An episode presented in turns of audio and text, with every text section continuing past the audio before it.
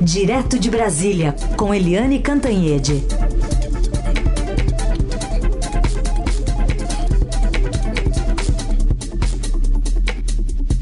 Oi, Eliane, bom dia. Bom dia, Raíssen, Carolina, ouvintes. Bom dia, Eliane. Não sei em Brasília, mas em São Paulo, os postos de combustíveis estão se adiantando a, ao ministro da Fazenda, a presidente da, do, do presidente do, da Petrobras e já estão atualizando ali o, o preço da gasolina, do etanol, enfim, é uma, uma, quase uma, uma bola de cristal, né, que eles estão tendo ali para se, se antecipar, uma sensação de ansiedade. O que, que deve sair dessas reuniões de hoje da cúpula do governo? Eu achei curioso porque uh, eles deixaram para a última hora uma decisão como essas, né? Tudo previsto, por que, que deixaram para a última hora? Né? O fato é que o governo eh, decidiu revogar a isenção dos, com, a, a isenção dos combustíveis, né, daqueles expo, é, impostos estaduais, né, como defendia o Fernando Haddad, ministro da Fazenda, desde o final do ano. Né, o Haddad sempre defendeu aí a revogação uh, dessa isenção sobre combustíveis. Uma isenção que prejudica os estados, é, prejudica a arrecadação dos estados, que é, compromete as contas públicas, enfim.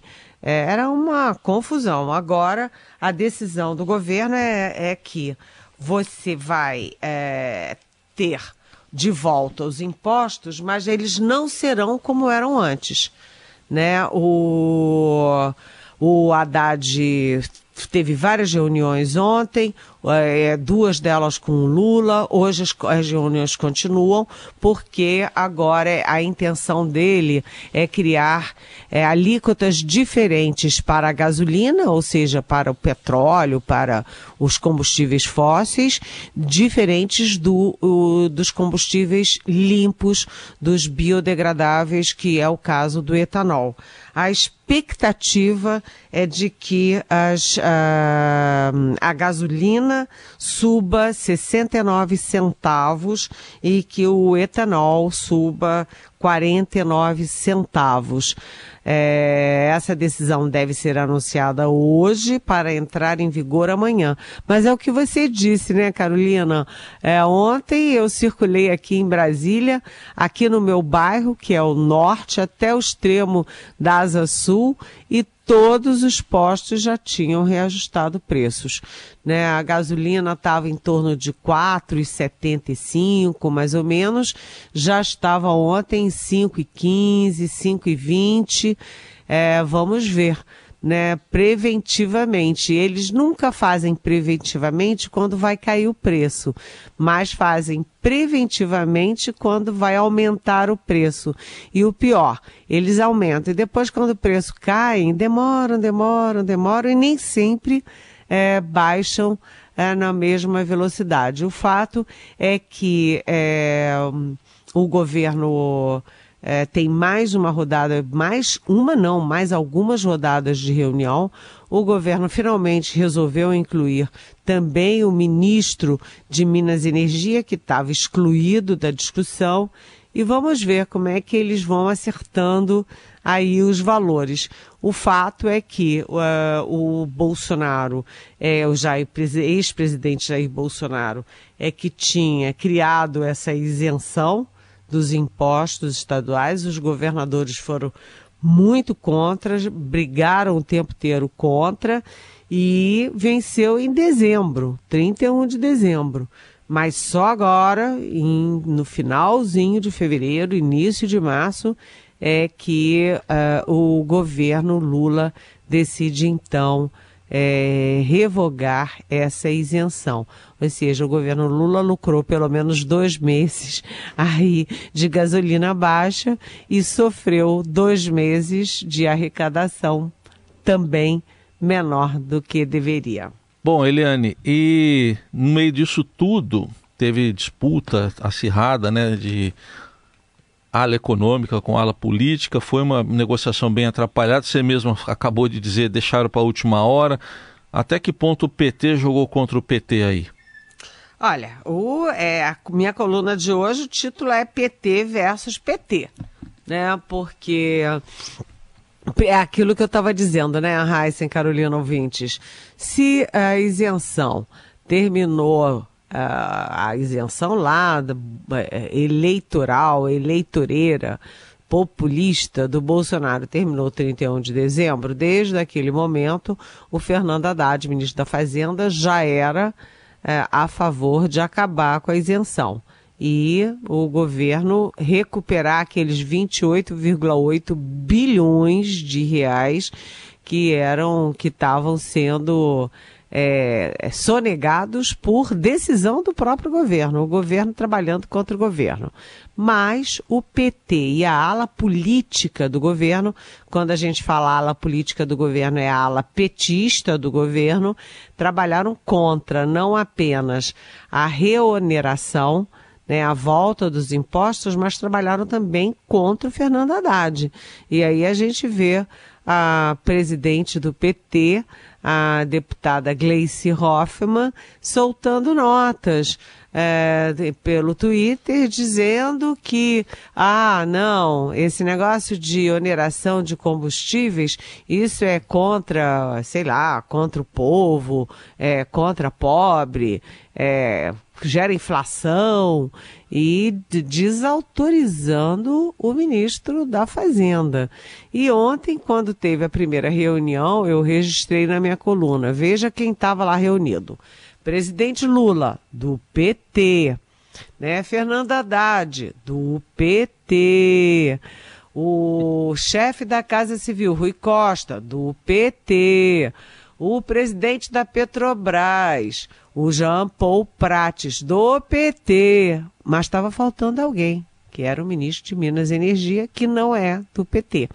E aí é, chamaram às pressas à tarde é, para a terceira reunião do dia, mas o fato é o seguinte: é, nessas coisas que são muito técnicas, você tem que ter uma posição técnica. Portanto, quem estava é, puxando a discussão pelo lado correto era o Fernando Haddad.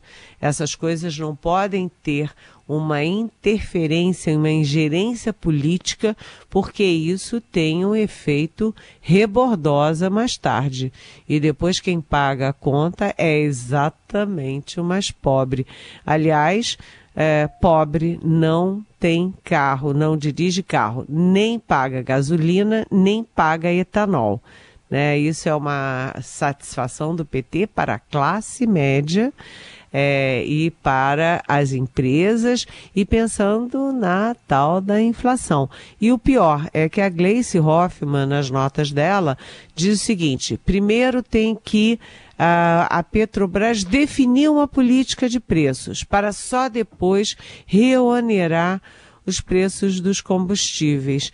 Ou seja, ela está dizendo: primeiro vamos esperar a Petrobras fazer uma política de preços, que eu chamei na coluna de política política. Ou seja, vamos esperar uma ingerência política é, nos preços da Petrobras e depois decidir é, se tira ou não os impostos, se mantém ou não o fim dos impostos ou a suspensão dos impostos para ah, os combustíveis. É outro erro, são dois erros seguidos. Primeiro, o PT se meter numa decisão que é técnica, que é do ministro da Fazenda, que aliás é do PT. A segunda decisão é a pressão por haver ingerência política nos preços da Petrobras. A Petrobras é uma empresa, ok, é uma empresa estatal, mas é uma empresa é, que é, é um cartão de visitas do Brasil no exterior e se não respeita as regras internacionais, se não acompanha os preços internacionais das commodities, ela está sinalizando que o Brasil é um país do vale tudo em que a política é, e a ideologia imperam. Né? E aí a gente vai para Dilma Rousseff, que teve ingerência política sim nos preços da Petrobras, e a gente vai para o Bolsonaro, que teve quatro presidentes da Petrobras em quatro anos, sem contar o quinto que foi interino, né? Porque ele queria, porque queria botar a mão nos preços da Petrobras. Como não conseguiu, fez a desoneração é, fiscal que joga todo o peso uh, da decisão política a favor da reeleição dele em cima dos estados, ou seja, em cima dos governadores. Ah, gente, política é política, né? Decisão técnica é decisão técnica. Podem conversar? Podem. Mas o PT atacar o ministro da Fazenda em público não é, vamos dizer, uma boa política. Liane Cantanhede, direto de Brasília, agora sobre a situação do ministro das Comunicações. A gente fazia uma analogia mais cedo, Eliane, de que ele parece que está é, se segurando assim. Para não cair do cavalo. Para não cair do cavalo. não sei se ele vai conseguir até o final do governo.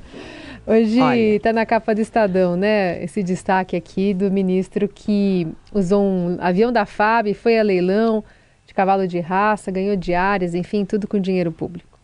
Olha, essa expressão desse ministro que pode cair do cavalo, não sei porquê, mas isso me parece coisa do Heisen. Ah, me mas parece. como é que você sabia? Mas se ele não cair, eu vou te dizer, aí a gente pode tirar o cavalinho da chuva.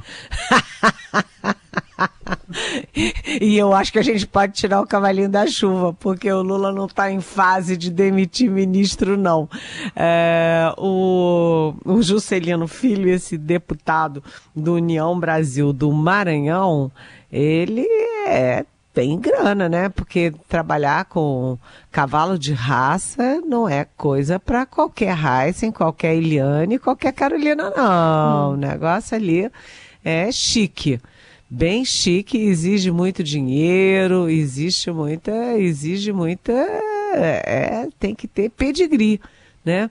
E o ministro, segundo o nosso Estadão, o nosso Estadão sempre na frente, o nosso, o nosso Estadão mostrou que o ministro Juscelino Filho, que eu repito, que é o da União Brasil, lá do Maranhão, ele simplesmente pediu urgência para um jatinho da FAB, foi passar quatro horas em, em São Paulo. E aí ele alegou que ele tinha reuniões urgentes lá em São Paulo. Só que dos quatro dias ele passou duas horas na reunião e o resto todo ele estava participando é de um leilão de cavalos de raça.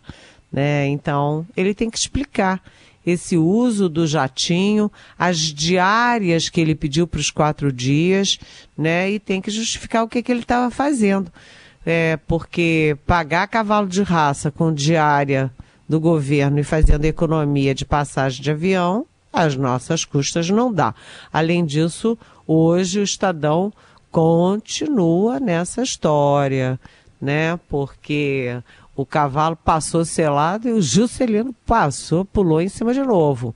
Por quê? Porque ele não declarou à Justiça Federal a propriedade de 2 milhões de reais em cavalos de raça. Então ele está aí complicado, mas é, Carolina e Heisen, vocês podem ir tirando o cavalinho da chuva, como disse o Heisen, porque a previsão não é de que esse sujeito caia do cavalo, não. O Lula não quer derrubar ninguém de cavalo nenhum, ele não quer brigar com União Brasil, nem com PSD, nem com coisa nenhuma. Ah, por falar em PSD, tem todas aquelas coisas também mal explicadas lá da Daniela. Quem é a Daniela? A Daniela Carneiro é a ministra do Turismo, a deputada mais votada do Rio de Janeiro, que é também do União Brasil. Então, a Daniela vai ficando lá com as fotos junto com o miliciano, ligações estranhas com o miliciano, que é aí uma palavrinha meio chave na relação do Lula com o Bolsonaro, né? E, hum, e agora o Juscelino Filho. Então, o que que a gente lê disso? O Lula disse que quem errar vai pagar pelos seus pecados. Mas ele não está querendo olhar pecado, nem está querendo que ninguém pague coisa nenhuma, pelo menos por enquanto, né? O governo só tem dois meses, muita coisa ainda vai acontecer. Aguardemos. Eliane, outro assunto importante do dia, decisão de ontem do ministro Alexandre de Moraes de que militares que participaram dos atentados do dia 8 de janeiro serão julgados no Supremo, não na Justiça Militar. Pois é. Pois é, isso aí a gente lembra, eu andei falando aqui na nossa rádio Eldorado que o Supremo estava julgando e só faltava um voto para decidir que ações de GLO, Garantia de Lei da Ordem, que está no artigo 142 da Constituição, são ah, operações em que os militares são julgados no Superior Tribunal Militar, no STM, na Justiça Militar. Então faltava só um voto e aí suspenderam o julgamento. Suspenderam o julgamento exatamente, e eu falei aqui também, porque os julgamentos de militares na justiça militar costumam ser julgamentos muito corporativos, com esse viés corporativo de proteger o camarada, o companheiro ali é, de farda. Então, o Alexandre de Moraes, sempre ele, o Alexandre de Moraes, decide que a competência para julgar os, a, a participação de militares na, nos atentados terroristas de 8 de janeiro é uma competência do Supremo Tribunal Federal. E a alegação básica, ele fez um longo voto, como sempre, mas a alegação é, básica que eu trago aqui é que é, o STM o, ou a Justiça Militar votam, julgam é, crimes militares e não crimes civis cometidos por militares. Esse é o argumento mestre da decisão do ministro Alexandre de Moraes. Se os ministros, é, se os militares vão gostar dessa decisão, muito provavelmente não. Né? Eles estão se reencontrando com a realidade. Né? crimes civis cometidos por militares são da alçada da, do, da justiça comum, da justiça civil. Né? Assim como aqueles 100 anos para a decisão do Pazuello, do general, da, então general da ativa eh, Eduardo Pazuello, não tem o menor sentido. 100 anos, eh, não é 100 anos de perdão, mas 100 anos de eh, sigilo. Caiu também, já se sabe como é que foi a decisão. E já se sabe que o então comandante do Exército, depois ministro da Defesa, Paulo Sérgio, é, não estava ali muito bem nessa foto, não.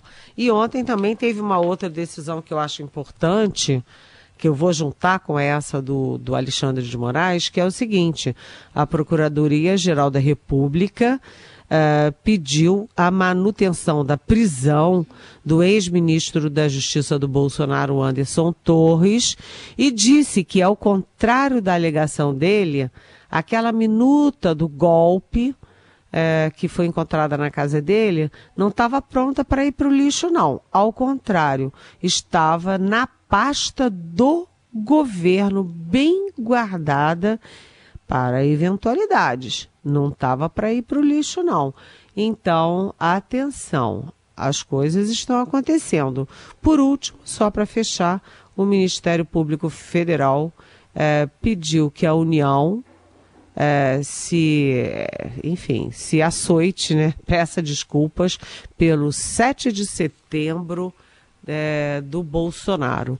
O 7 de setembro, que é a data nacional de todos os brasileiros, que foi transformada em ato de campanha para um dos candidatos que era o Jair Bolsonaro e que usou os militares nesse ato de campanha com dinheiro público, com a data pública, com o hino nacional, com a bandeira nacional.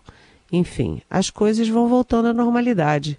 As pessoas têm que ser uh, agir de acordo com as regras, com as leis, com a Constituição e com um mínimo de bom senso também, né, gente? Bom senso não faz mal a ninguém.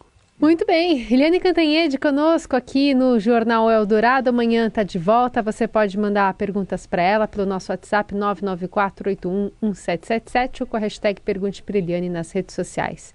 Eli, obrigada, viu? Até quarta. Até quarta e olha, o presidente Lula tomou a vacina ontem, a tomou. vacina bivalente, e está tendo um crescimento de 20% aí nos casos de Covid. Cuidem-se.